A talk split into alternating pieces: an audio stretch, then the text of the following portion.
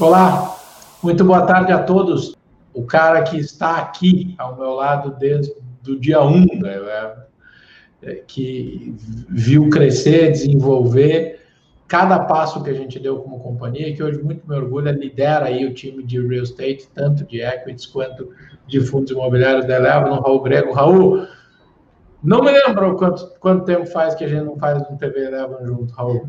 Boa tarde. Boa tarde, obrigado.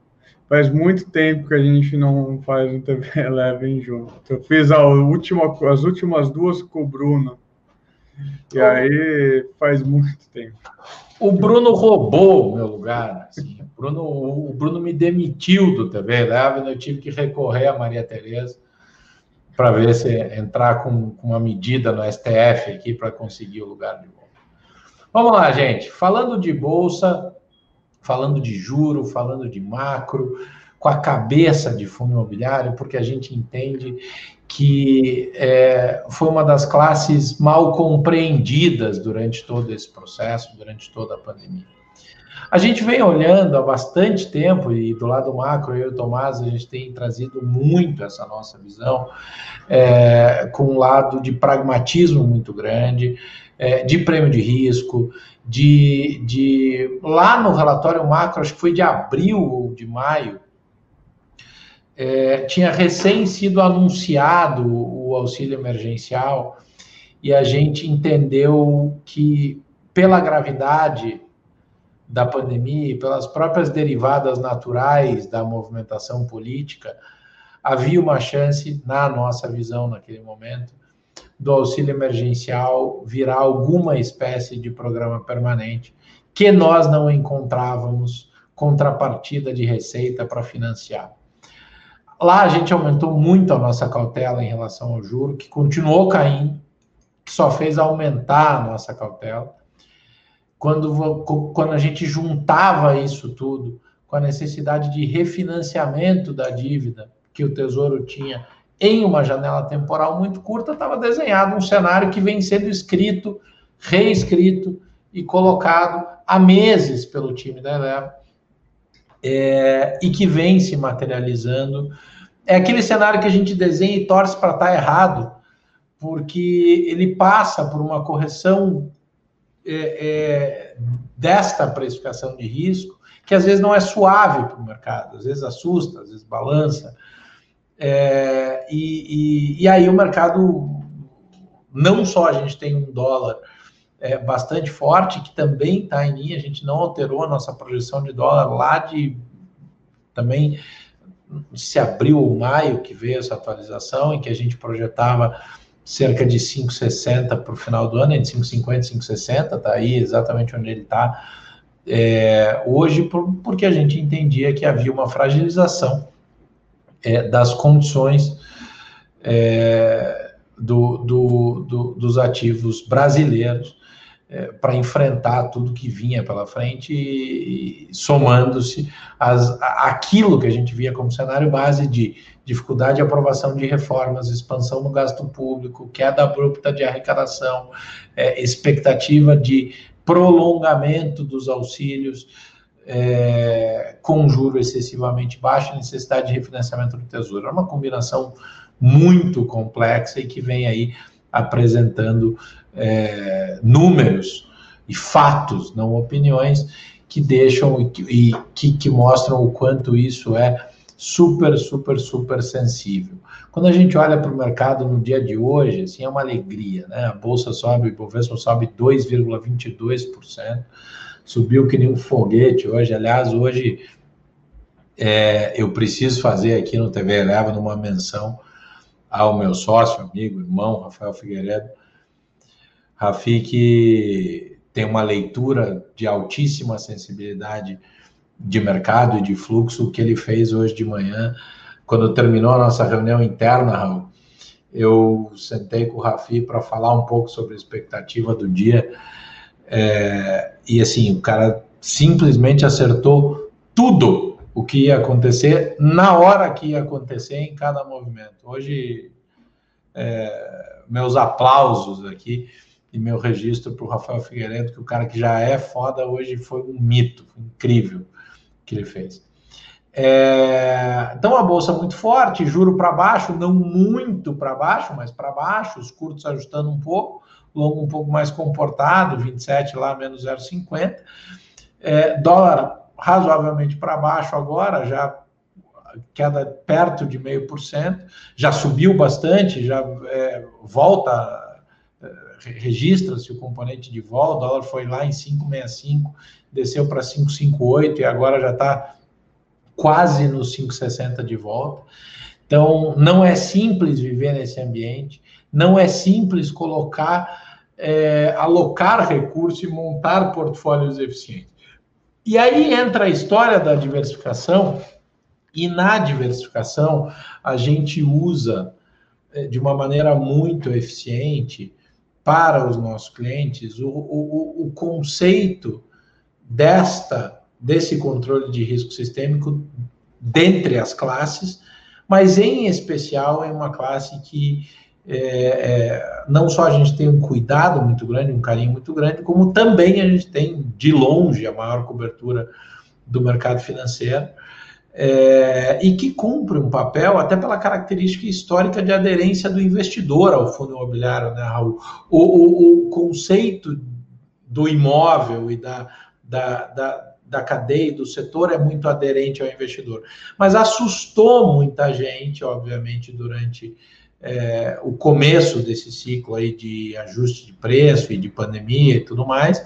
É, e fica aqui também, de novo, meus parabéns, porque a maneira como você é, teve frieza para trazer para os nossos comitês a discussão de cada um dos fundos, de cada uma das estratégias, tanto de renda, de, de, de, ganho de capital, como que esse mix deveria ser feito, como que as classes deveriam constar. Não à toa a performance das estratégias está tão consistente, mas acho que vale você dar um panorama geral do setor, é, é, desta classe, porque as pessoas, hoje, é, essa semana, quando a gente discutiu o que a gente ia falar, é, o tema, a gente tinha muita clareza que era uma janela super importante de fundos imobiliários, porque enquanto, enquanto os próprios IPOs que voltaram com, com, com muita for, é, é, com muita com muita força, é, as ofertas de fundo imobiliário é, vêm mostrando o quanto isso tem sido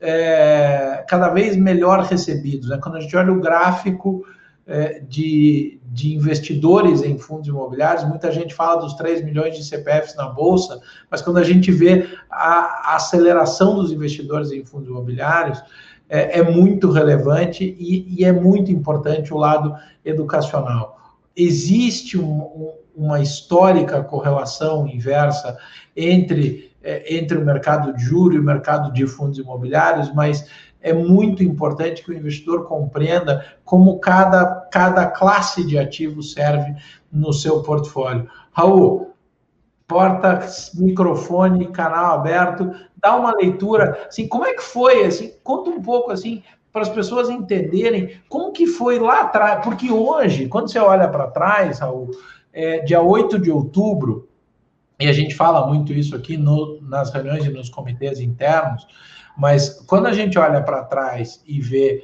a performance, ou vê o que aconteceu é, nas estratégias e nos fundos imobiliários escolhidos, pode parecer um pouco mais simples essa resposta. É, mas como é que foi lá atrás tomar essa decisão, Raul? Como foi propor o que você me propôs, é, o que você trouxe para o comitê do ano, o que você trouxe é, para todo mundo é, é, olhando para essa classe é, que fez a segurança de, de, de, de navegar essa tormenta aí, como a gente navegou dentro de fundos imobiliários. E o é, Raul, ele está preocupado porque ele ficou desfocado, ele já é. botou a mão na câmera, ele já desligou, já voltou, não tem como, continua desfocado, Raul, mas é. vivo é isso aí mesmo. Então, vai lá. Eu não sei porque aqui a câmera está desfocada, está muito ruim.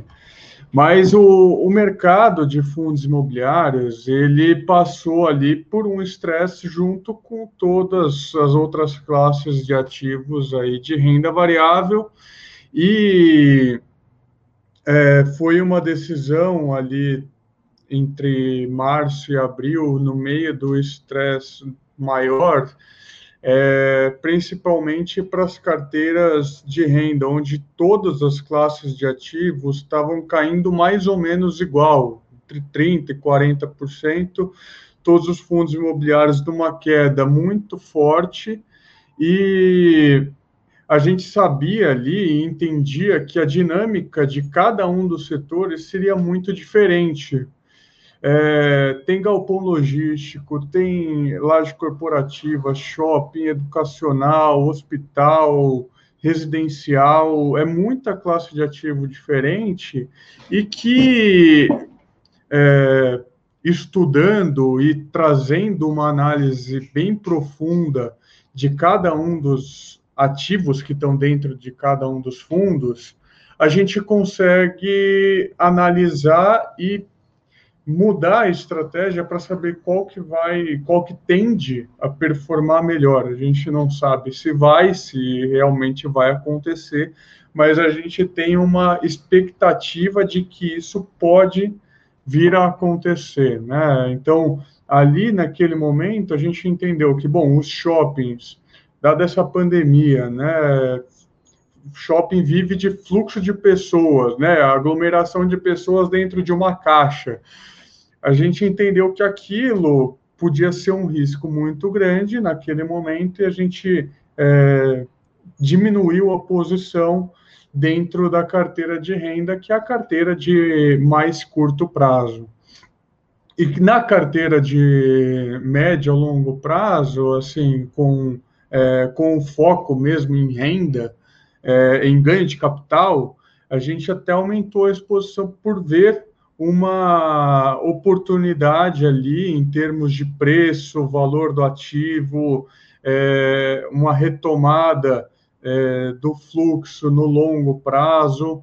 O que, que é, a gente tem visto, e agora olhando para trás é muito mais fácil do que olhar naquele momento, mas é, os dados da Abrace, da Associação Brasileira de Shopping, mostra que o fluxo de pessoas, de vendas, tem aumentado gradativamente ali nos shoppings e até nos relatórios gerenciais, isso também é muito apresentado, né?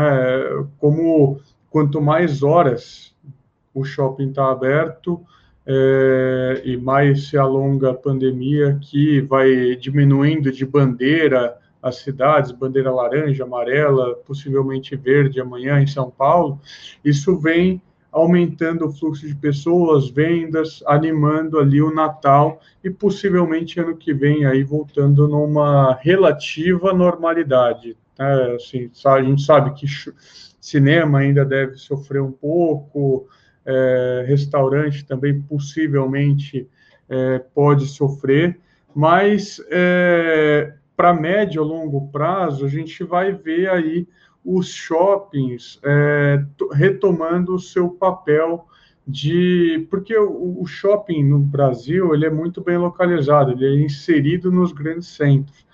Então a gente vê que isso faz parte do dia a dia, mesmo shoppings que não são é, localizados em em regiões comerciais, eles são inseridos num ambiente muito residencial, onde é perto da casa de muitas pessoas. Então, isso faz com que tenha ali um, um certo DNA daquela região. Então, o que é, a gente vê e a gente fez ali naquele momento foi uma readequação de cada uma das estratégias para poder tentar é, surfar e e reduzir o risco de queda acima do que acima do principal benchmark e reduzir as perdas do, dos nossos clientes e, e os investidores de fundos imobiliários.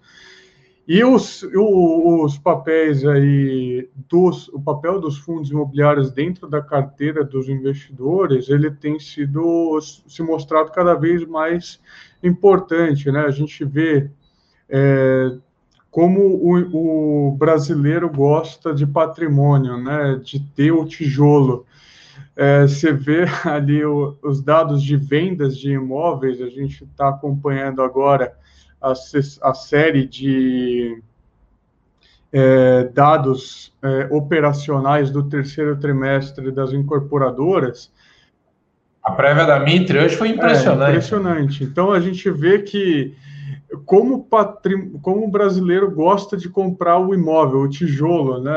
A Mitre vendendo mais de 60% do que lançou, é, todas as outras incorporadoras também vendendo recordes, o Secov é, apresentando dados em que mostra é, o maior nível de vendas é, da história da, da sua série histórica. Então, é, como o brasileiro gosta do imóvel e a taxa de, acho que um dos principais motivadores é essa taxa de juros muito baixa e a taxa de financiamento também que acompanhou relativamente esse movimento. E o fundo imobiliário ele cumpre esse papel do, do para o investidor, ele é uma maneira mais eficiente de investir em imóvel. Você não precisa ter, ter toda a dor de cabeça de alugar, a burocracia de comprar um imóvel, pagar o ITBI e fazer todas essas coisas, né? Ter o risco de do seu apartamento ali não ser o, o que vai ser alugado dentro daquele prédio, né? Que o prédio tem, sei lá, 100, 200 apartamentos, de repente o seu que não é alugado, você fica com aquela vacância e carrega aquilo no portfólio. O fundo imobiliário tem esse risco também, mas ele é mitigado porque o patrimônio dos imóveis é muito é muito maior, né? É um, de repente é um prédio inteiro, são 10 edifícios comerciais, são 10 é, edifícios, é, são 10 shoppings, são 10, 10, 15 galpões logísticos, então isso mitiga um pouco o risco da vacância e gera aí a sua recorrência no dividendo. Fora que tem também os fundos de CRI, então ganhando essa relevância aí, a gente saiu aí de 200 mil investidores no início de 2018 para 1 milhão agora, a minha, a minha visão aqui, a expectativa é que a gente ultrapasse aí 2 milhões aí mais rápido, né? Do que a bolsa, né? Do que as ações ultrapassaram. Então, a gente vai ver esse mercado crescer, tem novas estratégias vindo ao mercado, a gente tem aqui uma cobertura de mais de 70 fundos imobiliários, a gente olha todas as ofertas, vê o que é realmente oportunidade. Acabou de sair um fundo da, é, de terras né, agrícolas, tem fundos residenciais também saindo, é muita, no, é, muita novidade nos fundos imobiliários, né? É um mercado que tem aí um potencial a ser explorado muito grande. E as oportunidades é que a gente tem que saber selecionar. O papel da seletividade que a gente martela muito aqui dentro da Eleven, não só para fundo imobiliário, para ações, para renda fixa, fundos de investimento, a gente é muito criterioso na escolha dos ativos, na escolha dos gestores é, e na recomendação. Então, é esse papel de seletividade também não é tudo que é que é bom, né? Então tem que ser muito, tem que ter muita atenção, né, Data? É isso que a gente se preocupa aqui em passar para os nossos clientes. Ótimo, Raul. É, é é isso aí, né? O próprio, é, é, a própria maneira de se buscar é, posicionamento, de se buscar é, captura de performance é, e equilíbrio é fundamental na compreensão daquilo que se faz, é, o, o, daquilo que se faz pensando num objetivo de construção, né? 2019 fez um teve um lado positivo muito grande, que é exatamente uh, chamar a atenção de muito investidor, mas também fez um lado, é, é, teve uma contribuição negativa, que é a história de que todo mundo ano passado tinha um amigo ou um cunhado que comprou alguma coisa que subiu que nem um foguete numa velocidade enorme e muita gente perdeu um pouco o senso é, de, de complexidade, de responsabilidade, achou que era fácil, que qualquer coisa ia subir. Claro que 2020 foi um grande despertador e um grande wake-up call aí para todo mundo. É, foi um grande wake-up call para todo mundo. É, e, e, mas essa leitura que você deu, Raul, foi bastante interessante no sentido de, é, é de, de é, mostrar para as pessoas como que, como que não dá para tomar decisão no meio do furacão e atrás da fumaça. Né? Foi muito bom. A gente vai endereçar uma série de perguntas aqui agora, mas obrigado pelas, pelas considerações. O Ciro, essa eu vou, eu vou, eu vou assumir aqui, vou, vou tentar dar um palpite, se você me permitir. O Ciro é, pergunta se seria prudente aguardar para aumentar a posição em fundo imobiliário, assumindo que temos um risco considerável de elevação nas taxas de juros. Ciro, é muito mais importante do que é, olhar especificamente para a taxa de juros em si, é, é, é compreender é, o que, que vem dentro de cada preço implícito é, e a perspectiva à frente. Eu não acho que a gente deva. É, aliás, acho exatamente ao contrário, que a gente deva ficar fora é, de determinado ativo, é, considerando uma externalidade que parcialmente já está implícita dentro dos preços. É, quando, quando, quando a gente olha as próprias curvas, e eu ressaltei muito isso na minha carta mensal, é, convido a todos os nossos clientes aí a, a, a ler. O, eu até achei que ela estava mal-humorada, depois me disseram que não era tão mal-humorada assim, é, mas falando exatamente da maneira como a, a, expectativa da retórica se comporta, ou seja, quanto que o Boletim Focus fala, quanto que o, o, o, o establishment fala, o, o, mercado fala que espera de, de, de inflação para aquilo que está lá dentro é, das curvas e da implícita. É, isso já, já vem trazido para os preços e dentro do conceito de seletividade, Ciro, é, acho que a classe é fundamental para equilíbrio efetivo é, nos portfólios à frente. É, respondi direito? Respondeu, não, perfeito. Maravilha. O Flávio faz uma pergunta, Raul, se existe algum estudo mostrando o potencial dos galpões logísticos, especialmente se ainda tem mercado para mais lançamento, é, é, ou os que têm tende a atender o mercado no curto prazo. Acho que você endereça essa resposta falando um pouco sobre o setor e sobre os próprios fundos dentro desse segmento. É, o setor, Flávio, ele é muito... É ele sempre foi né, feito. O, o, o, galpão ele é muito fácil de você é, criar, né? Você subir um galpão, você sobe muito rápido. O que acontece é que os fundos imobiliários de qualidade, os galpões logísticos de qualidade são poucos no mercado. É cerca de 15 a 20% dos galpões do mercado brasileiro são efetivamente classe A, atualizados, geridos e, e administrados por empresas é, realmente sérias e que fazem isso é, recorrentemente, como a Log, GLP, Bresco, entre o Fullwood.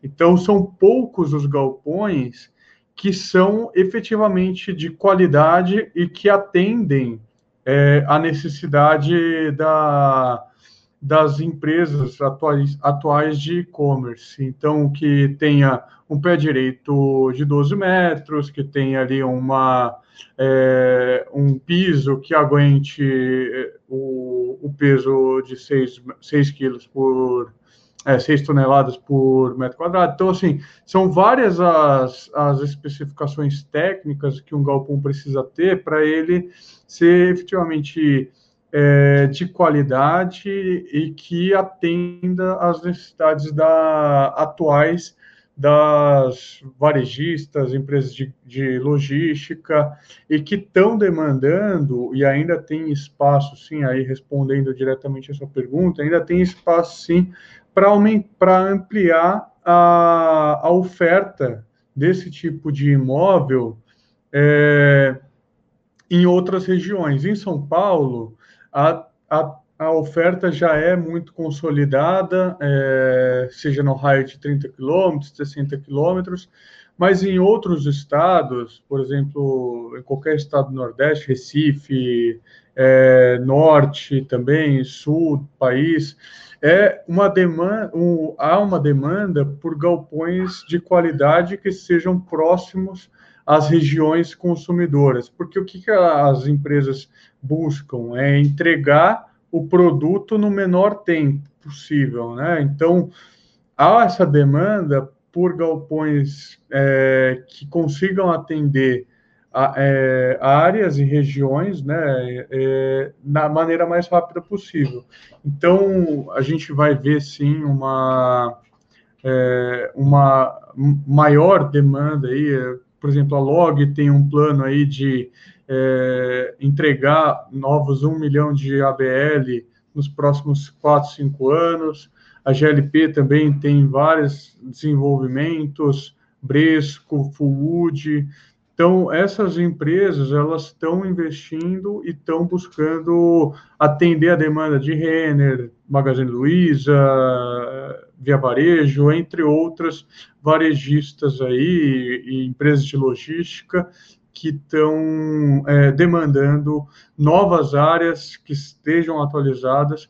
E eu acho sim é, até até outros segmentos né de indústria né PRF é, frigoríficos aí então tem muito espaço para crescimento desse mercado é, haja visto como é nos Estados Unidos né com a Amazon que tem aí é, mais ABL do que tem no Brasil. Então, assim, tem muito espaço para crescimento, sim. A gente vê aí é, um segmento que já surfou bem aí, já recuperou bem em termos de preços é, no, no Brasil, é, no mercado de fundos imobiliários. Então, foi um dos, um dos segmentos que mais recuperou é, preço e que deve ali e que já, já emitiu muitas novas emissões, desde, que, desde julho, mais ou menos, que já tinha recuperado uma boa parte dos preços que tinham caído,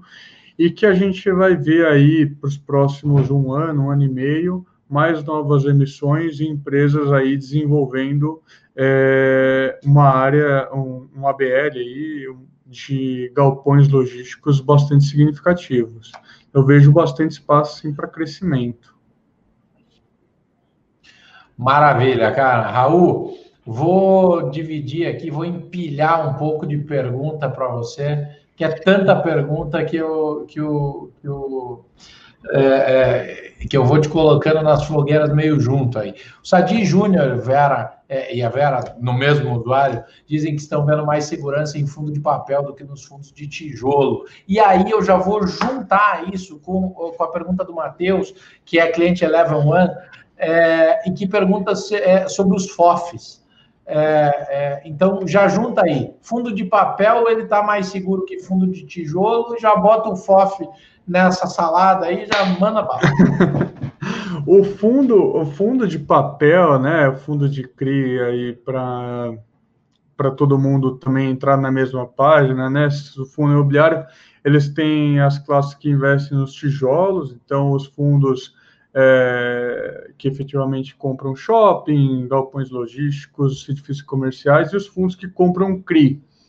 É, muitas vezes essa, são classes de ativos separadas e os gestores é, são é, focados naquela estratégia. Então, os fundos de CRI, eles compram papéis que geram renda, que tem ali uma garantia, os gestores estão ali de olho naqueles papéis e, e, e na, no recebimento, nas garantias, se efetivamente é aquele preço. Então, é, se tem mais segurança do que o fundo de tijolo, pode não ser uma verdade. Pode ser que hoje, no curtíssimo prazo, tenha, mas ele tem um risco muito parecido, né? Porque se você for observar, é, a depender do papel também, tá? Depender do CRI. Mas, por exemplo, tem CRIs de loteamento que pode ter uma inadimplência muito grande, dado esse cenário de desemprego, é, pandemia, pode acontecer de ter um, uma inadimplência maior e aquele, e aquele CRI, especificamente de loteamento, multipropriedade ou de estoque, é, pode ficar é, defaltado, e aí o, o gestor ter que executar a garantia. Assim, pode acontecer alguns problemas aí nos CRIs, tá? Não, a gente não tem visto isso acontecer. É bem verdade que é, os, os CRIs aí têm mostrado um, é, um nível de, é, de muito baixo de inadimplência, então quase zero, o que eu acho que trouxe aí essa sensação de segurança maior, tá? Mas ter o tijolo é, é, é também muito seguro, né? Você é dono daquele ativo, né? No CRI, não, você é dono de um título em que pode ter ali uma inadimplência, as pessoas podem não pagar e você tem que executar a garantia, ficar defaltado, tem um problema de justiça, é, acho que pode ter ali algum tipo de risco, sim, tá? Não acho que seja muito mais seguro do que os fundos de, de tijolo, não. E os FOFs aí, o valuation dos FOFs, é, é engraçado colocar isso, assim, até é curioso, né, na verdade, porque os FOFs, eles são uma carteira de CRIs, é, de fundos imobiliários, que tem um... É, aí depende da estratégia de cada um dos gestores, não dá para generalizar. É, tem que olhar cada um dos, dos gestores, dos fundos que está ali dentro, porque tem muito é, FOF que tem ali um pedaço do, da carteira de, de fundo imobiliário que foi que foi feito um, um block trade, que foi feito uma compra de um ativo que é ilíquido no mercado. E aí você fica com essa liquidez, você não tem para que vender, você dificilmente vai fazer um ganho de capital. O FOF, assim, tem que ser analisado caso a caso, a gestão a gestão, não dá para generalizar que está tudo barato. Mas é, mas é verdade que tem alguns, alguns nomes, posso até citar aqui alguns, que foram muito felizes na captação recente que fizeram, porque, é, por exemplo, o RBFF 11, que é o da Rio Bravo, fez uma captação é, na semana, na semana do dia, encerrou a captação na semana do dia 11 de março. Então, pouco antes de quando foi declarada a pandemia. Então, conseguiu fazer ali compras, né, aquisição de, de um portfólio relativamente muito barato. O RFOF também, que é da que é da RB Capital, também fez uma captação mais ou menos nesse mesmo timing e está capturando ali um ganho de capital no seu portfólio. Então, tem que ver caso a caso, né, que preço também que os fundos imobiliários estão comprados, né, que os FOFs estão comprados nesses fundos imobiliários, qual que foi ali o, a gestão desse, desse gestão desse fundo é, no, durante a pandemia ali, então fundos imobiliários, FOFs mais antigos aí que já estavam comprado, já estavam com um portfólio montado quando entrou na pandemia e não fez uma captação durante o, a crise, como que eles giraram a carteira, como que eles se aproveitaram da oportunidade. Então, por exemplo, MGFF, RBF, RBRF, então entender ali quem que é a gestão, né, como que está a consolidação ali do patrimônio do fundo. Ô, louco, Raul, maravilha. Partindo aqui, o grandiosíssimo Luiz Fernando Alves Júnior, da, da Ato Ídolo, melhor research independente do Brasil. Luiz, você que é uma feríssima, meu papel é só botar esses caras no lugar, meu. Eu tô. É, eu fico ouvindo o Raul falar aqui, eu tenho orgulho paterno desse cara. Então, é, é, é, o time é incrível mesmo. Obrigado por estar aqui com a gente. Boa tarde, boa tarde, boa tarde. Todo mundo dando boa tarde. Vamos lá, vamos lá, vamos lá. Aqui, vindo um pouco é, especificamente, temos três perguntas, é, três, e aí, Raul, tem tanta pergunta que a gente vai ter que agilizar, então vamos lá. Pegar HGRE 11 e ou JP 11? Ah, são fundos que assim sofreram aqui no curto prazo, mas a gente gosta da gestão, gosta dos ativos. É, o JP, fundo de CRI, é, o HGRE, fundo de lajes corporativas, e Tegar, fundo de desenvolvimento. Três fundos que a gente é, gosta da gestão, gosta dos ativos e tem ali uma expectativa de performance positiva. Maravilha. Antônio Carlos Gomes Júnior, como vocês consideram a questão VM sobre VP, Raul? Olha lá, vem as formas que o Tato adora. Pois entendo que esse ponto para o investidor precisa renda, é sensível, principalmente do ponto de vista emocional. Boa, boa, boa consideração do ponto de vista emocional, Antônio Carlos. Antônio, o valor de mercado e valor patrimonial do fundo, assim, é uma análise, assim, na nossa visão aqui, é bastante fácil de ser feita pelo investidor, até porque o valor de mercado ele é reavaliado constantemente, o valor patrimonial é, é o que está ali no patrimônio que foi avaliado uma vez por ano. Tá? O que, que a gente é, a gente gosta de olhar o filme, né?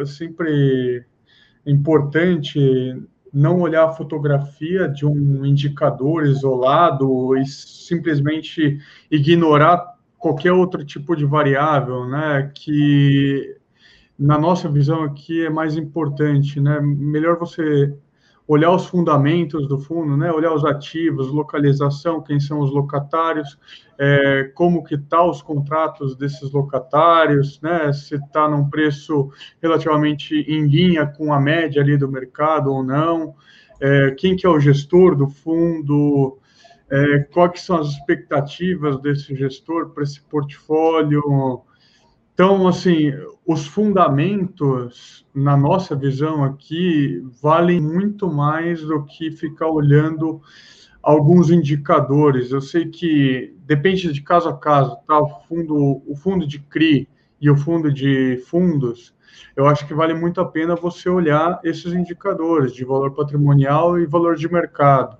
tá? Porque o valor patrimonial dos fundos de fundos e fundos de CRI são reavaliados ali todo mês. Então, tem uma agilidade na reavaliação do patrimônio também.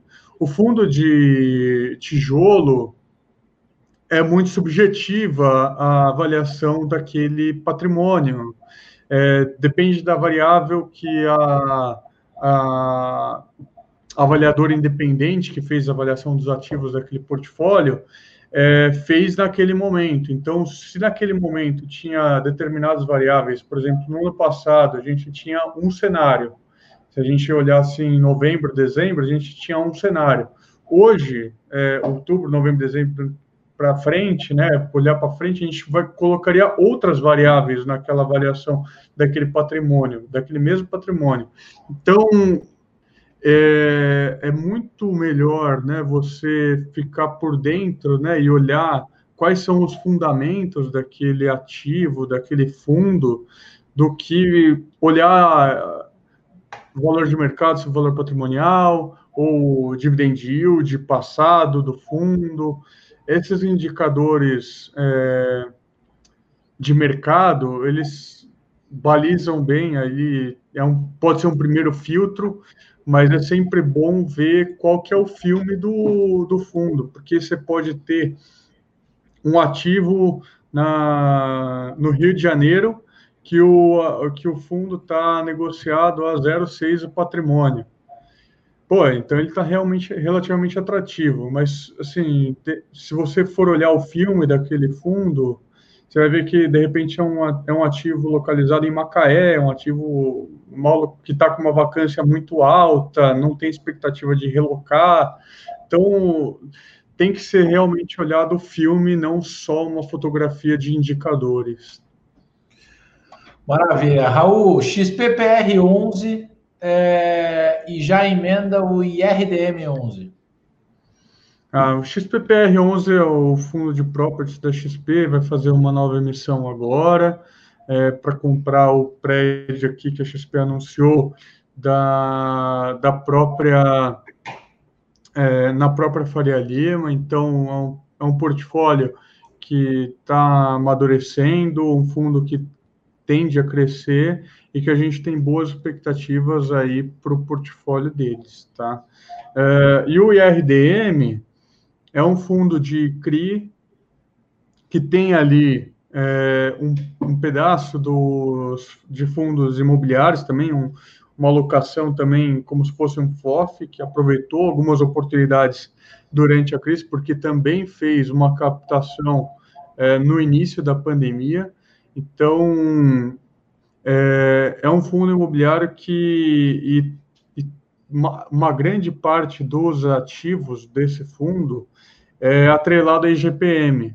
IGPM aí, a 13, 14, 15% que está dos últimos 12 meses é, é, realmente atrativo. Ele tem um bom pedaço de um fundo imobiliário que também é bem exposto à IGPM. Acho que tem, acho que tem oportunidade. É um fundo que a gente gosta, uma boa gestão é, e um bom histórico aí de beneficiar o investidor, né? Ele faz captações é, exclusivamente para os próprios investidores, né? Então ele faz todas as emissões, as, as emissões nos últimas, as últimas emissões dele aí fez uma emissão 400 e as outras todas 476 exclusiva para os investidores do fundo, a valor patrimonial, tem custo de oferta, então é um fundo que beneficia bastante quem está investido nele. Raul, você incrementou, turbinou modelou e deu uma cara incrível para a solução, que é mais que um produto, para a solução que a gente leva ao mercado em fundos imobiliários. É, mas eu não posso deixar de te perguntar, pensando assim, vamos olhar para frente, cara. Qual é, qual é a oportunidade que se tem, olhando para fundos imobiliários, o que, que você. É, o, o, o, o cliente que acompanha, que segue, que vê a estratégia de fundos imobiliários, o que, para onde você está olhando como, como, como oportunidade dentro desse segmento e dentro dessa classe? Tá. É, é um segmento que está crescendo, a gente vê ali uma oportunidade de é, entrar em fundos que estão baratos, que têm ali é, uma seletividade nos ativos, que consegue ali gerar valor para o cotista. O fundo imobiliário ele é uma maneira mais eficiente de se investir em imóveis e está sendo percebido isso a cada mês é, que se passa pelos é, pela população, aí, pelos brasileiros que investem. Então, é, como tem esse crescimento exponencial de novos investidores, é, a gente vê que os fundos imobiliários eles são é, muito atrativos como uma alternativa de investimento. Então, para complementar o portfólio, para reduzir a volatilidade, tudo bem, a gente teve um cenário ali é, de maior estresse, é, em termos de, vol de volatilidade e liquidez, mas é, um, é uma classe de ativos que tem crescido, que tem é, uma expectativa que hoje são 100 bilhões de patrimônio em fundos imobiliários, eu vejo uma oportunidade disso crescer para 300, 400, 500 bilhões é, em patrimônio de fundos imobiliários. Então, é um mercado que ainda está muito incipiente no Brasil. Nos Estados Unidos, tá, como exemplo, é, o patrimônio de fundos imobiliários lá é cerca de um, bi, é, um trilhão e meio de dólares. É, e já é um mercado que atuante desde 1960, 1970. Então, a gente está aqui começando esse mercado, é, começou lá pelos anos 2000 e começou efetivamente a negociar é, em 2010, 2011. A gente está ali alguns 30, 20, 30 anos atrasado e que a gente tem ali uma possibilidade de crescimento, é, de mudar a maneira de investimento em imóvel é, do brasileiro. Ao invés de comprar o imóvel, ter o patrimônio ali, você tem mais liquidez, tem ali é, uma gestão eficiente de alguns portfólios, você consegue diversificar os ativos. Então, é uma oportunidade muito boa para todos os investidores, para diversificar portfólio, para é, investir em várias classes de ativos, shoppings, galpões, edifícios comerciais, agora residenciais também. Então, eu vejo essa oportunidade de crescimento e amadurecimento da indústria. Maravilha, Raul. Tenho duas, basicamente, duas considerações finais. Primeiro que eu vi a dona Celiana Perrota no chat, mãe do Rafi. Então, eu que já fiz o disclaimer, hoje o Rafizão está mais de parabéns do que a média. Então, dona Celiana, vamos lá, dá parabéns para o Super Rafi. É, e assim, não percam, assim, fiquem bastante atentos porque quando a gente fala em oportunidade, a gente tem trazido isso de uma maneira muito direta, muito organizada, com portfólios, com estratégias, mostrando este conceito de seletividade dentro de tudo que a gente faz em todas as classes de ativos, mas em especial aqui em fundos imobiliários. Montar fazer um universo de cobertura de 3, 4, 5, 8 ativos pode parecer é, é, é uma, uma, uma, ferramenta eficiente, mas assim, o trabalho é hercúleo, a gente vai em 70 ativos, a gente olha para todas as emissões, interage com todos os gestores, tem um time gigantesco de macro, de juro aqui dentro, que trabalha a sensibilidade dessas correlações para montar aquilo que a gente acredita ser é, é, tem uma frase que a gente fala desde que a Eleva nasceu, né, Raul, sobre as carteiras e as estratégias, que é o nosso melhor juízo de equilíbrio entre risco e retorno. A gente faz isso em todas as classes, tem muito orgulho de ver performance consistente ao longo é, desses anos. É, o Lucas falou para a gente fechar, e aí eu deixo para o próprio time um, um, a sugestão. O Lucas falou que o Raul podia fazer uma live semanal para falar sobre fundos imobiliários, porque ele adorou o papo. Eu acho que isso devia estar inserido no produto de fundos imobiliários. É, é, quem sabe você não traz isso como uma novidade, que o produto de fundos imobiliários traz lives periódicas com esse cara. Raul, você está um monstro, cara. Parabéns, sensacional. É, muito obrigado a todos que estão aqui. Fica aí, Raul, para você fazer as suas considerações finais, porque hoje eu me recuso a ser o último a falar nessa live. Você deu um show, cara. Parabéns. Ah, muito obrigado a todo mundo que ficou aí ouvindo. Acho que é um tema aqui para ser discutido, essa live semanal, seja no YouTube ou de repente talvez no Instagram. É, vamos amadurecer a ideia aqui. Pode ser uma das novidades, sim, para a gente conseguir bater esse papo. E agradeço aqui, assim, gostaria de colocar que a gente olha todas as oportunidades, olha todos os fundos.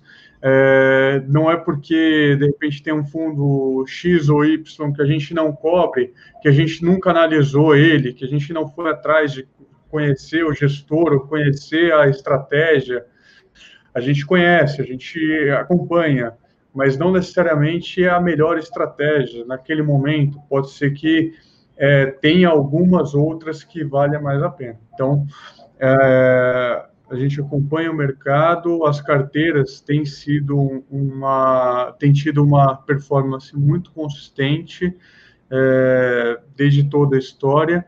E a mensagem é que os fundos imobiliários eles devem ser olhados como investimentos é, puramente de longo prazo. Ótimo, Raul. Valeu, galera. Até a próxima. A ideia do Lucas eu adorei. A ideia do time de produto, vocês fiquem atentos nisso aí. Meu grande abraço a todos. Fecho esse TV Eleven dessa quinta-feira, que eu fui lá roubar o meu lugar aqui, que o Bruno quis me tirar daqui. Acionei o STF aqui dentro para poder voltar na quinta e tive uma aula. Raul, você de verdade está um monstro. Grande abraço a todos. Até a próxima. Tchau. Você ouviu mais um podcast Eleva. Fique por dentro de todas as informações mais relevantes do mercado. É só se inscrever no site www.elevenfinancial.com ou seguir a Eleven em qualquer uma das redes sociais. Esperamos você no próximo podcast Eleva.